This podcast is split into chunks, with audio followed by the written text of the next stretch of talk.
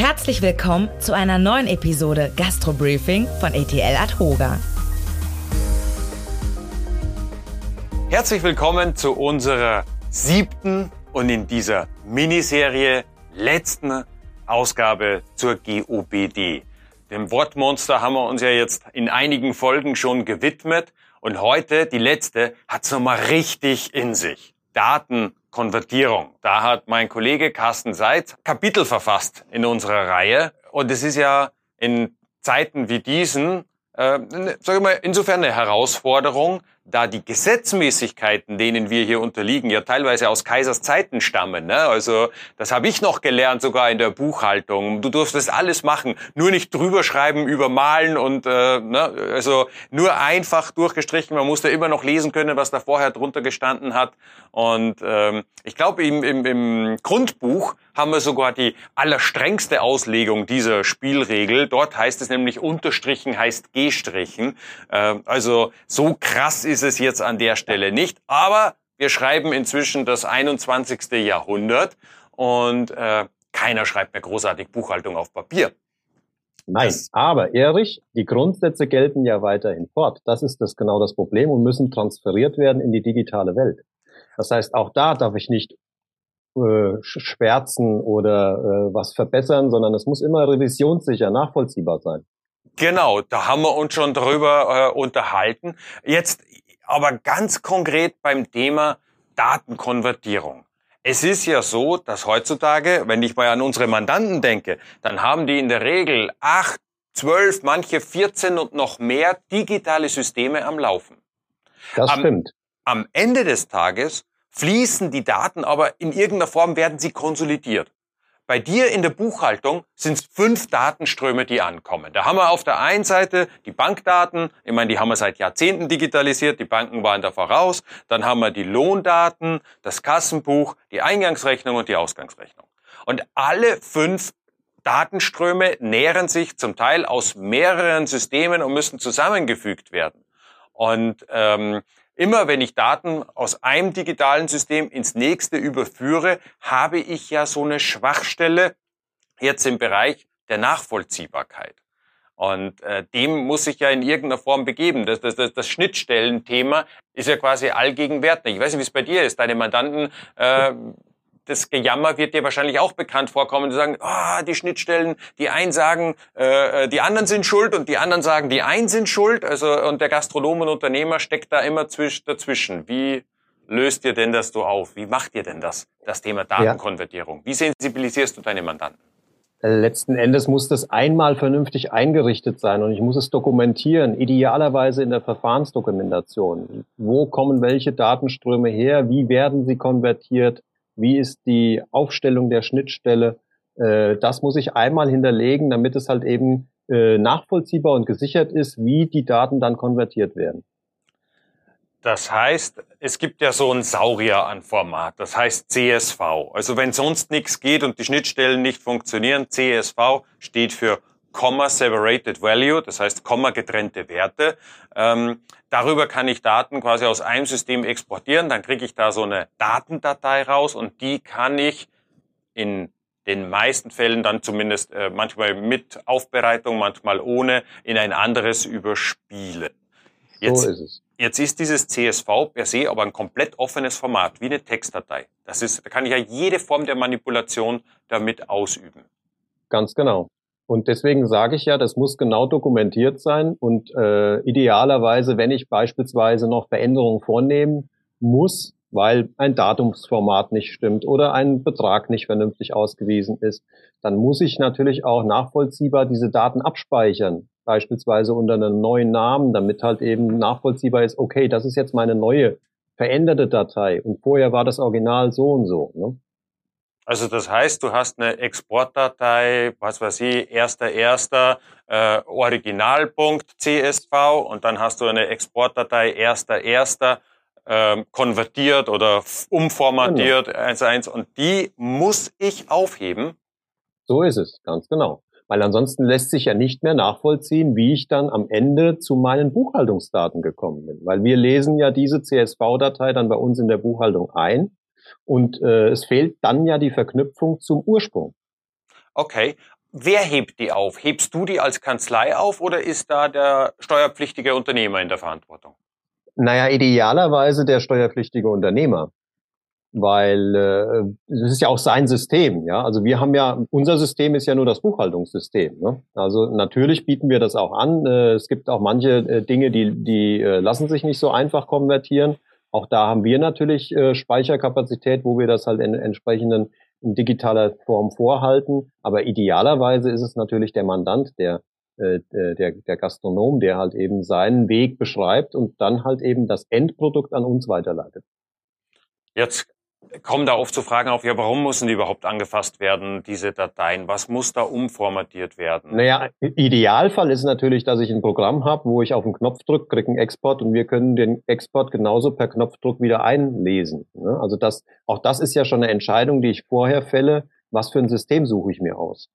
Ähm, aber es kann natürlich sein, dass halt eben aus, aus solchen Systemen beispielsweise äh, ein Datumsformat kommt, was ohne Punkte ist. So, Ne? Dann habe ich in meiner CSV-Datei halt eben ein Datumsformat drinstehen, äh, 0101 2023, äh, womit aber das Buchhaltungsprogramm nichts anfangen kann, weil das braucht den 1.1.2023. Also das als ganz einfaches Beispiel.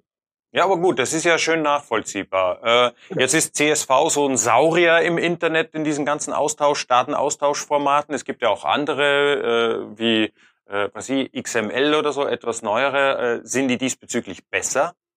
Ja, sagen wir mal, besser im Sinne von, da habe ich vielleicht eine etwas höhere Hürde, äh, um die anzupassen. Ja, ne? also ich kann kein HTML, ich kann es auch nicht anpassen. Also da muss ich mich dann darauf verlassen, was halt eben davor liegt. Okay, also im Zweifel ist das äh, gute alte Zeug gar nicht mal so schlecht. Das heißt, so wenn ein Mandant hergeht, äh, wirst du manchmal gefragt, äh, äh, Kassen oder Herr Seitz, wie auch immer, wir wollen uns ein neues Kassensystem anschaffen, äh, worauf soll man achten?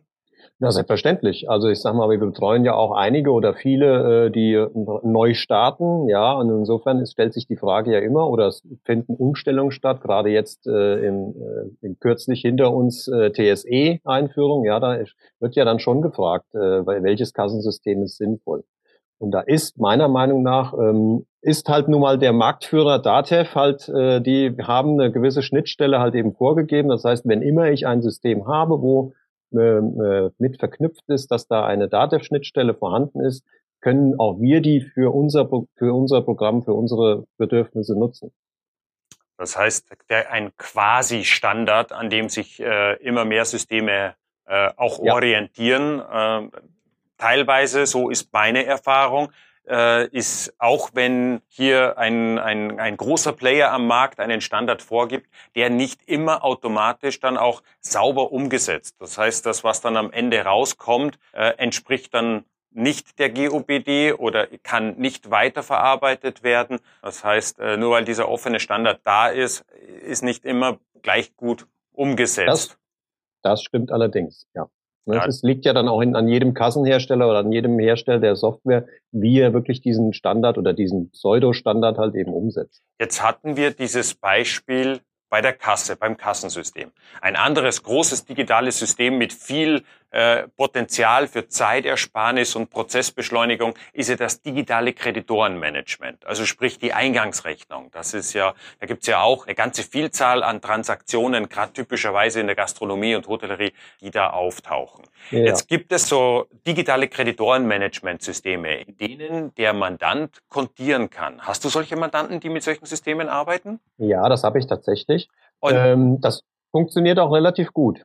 Und deswegen, weil das auch so gut funktioniert, ich denke, das wird immer mehr um sich greifen und äh, weil es auch eine Riesenersparnis ist auf Seiten des äh, Unternehmers, also hier Einkaufspreisüberwachung und so weiter und so fort. Also da schlägt die Digitalisierung mit ihren positiven Möglichkeiten voll zu. Also hat man echt Spaß mit solchen Teilen. Ähm, und dann kommt aber oft die Frage an der Stelle auf, ja, muss ich denn den Beleg dann auch weitergeben? Also jetzt äh, an der Stelle nicht nur die Daten zu transportieren, sondern muss ich dann auch von einem System in das andere System, sprich vom digitalen Kreditorenmanagement in die Buchhaltung, auch diesen gescannten Beleg weitergeben oder ist das nicht notwendig?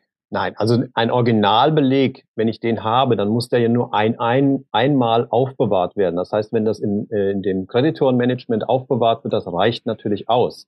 Es ist natürlich ein schönes Gimmick, wenn ich äh, als äh, in der Buchhaltung, sprich in den Buchhaltungsdaten, dann halt den Beleg zusätzlich habe und dann nochmal drauf gucken kann. Aber es ist nicht zwingend erforderlich. Ein ganz wichtiger Satz. Es ist nicht zwingend erforderlich. Es reicht ein System, wenn es in dem GOPD-konform, das heißt vom Manipulationsgeschützt. Wir haben uns ja jetzt ein paar Folgen ja. lang darüber unterhalten. Äh, also wenn das entsprechend gewahrt bleibt, dann habe ich jetzt keine Schwierigkeiten, vom ein System ins andere zu wechseln. Ähm, so lass uns mal ein bisschen nach vorne gucken, Carsten. Da gibt's ja, ne, also ist nicht ganz neu das Thema Blockchain, äh, äh, das es gibt, wo also Transaktionen wirklich von Anfang bis Ende total nachvollziehbar sind. Äh, denkst du, das wird kommen?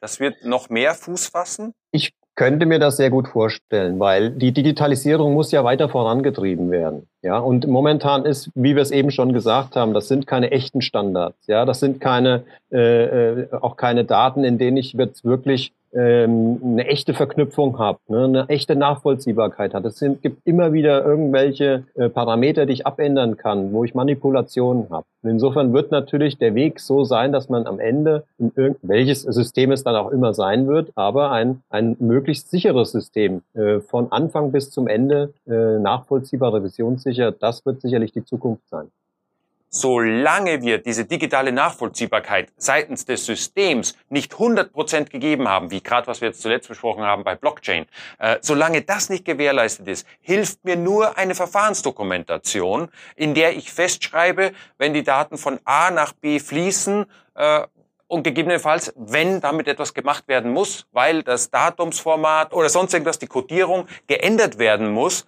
äh, dann die Ursprungsdatei und die also die, die aufbereitete Datei, beides aufbewahren, nachvollziehbar äh, äh, an der Stelle manipulationsgeschützt. Und im Zweifel kannst du als Steuerberater da auch dafür eine Plattform zur Verfügung stellen, wo der Gastronom sich schützen kann, indem er sagt, hier liegen meine Daten, die können nicht angefasst werden, da liegt die Sache sicher. Und dann habe ich auch kein Problem, wenn ich mehrere Systeme parallel am Laufen habe, wo die Daten von der einen in das andere System fließen und bin sicher. So ist es. Sehr schöne Zusammenfassung.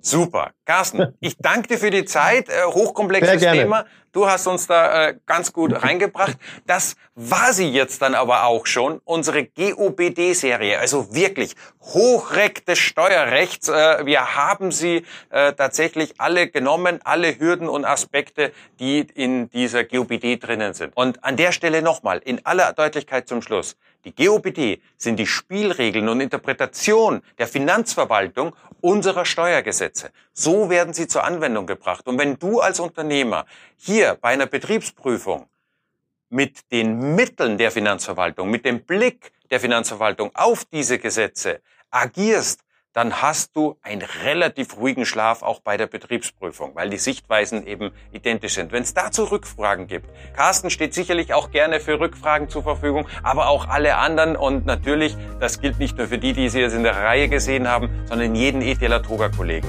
Denn wir verstehen euch. Versprochen.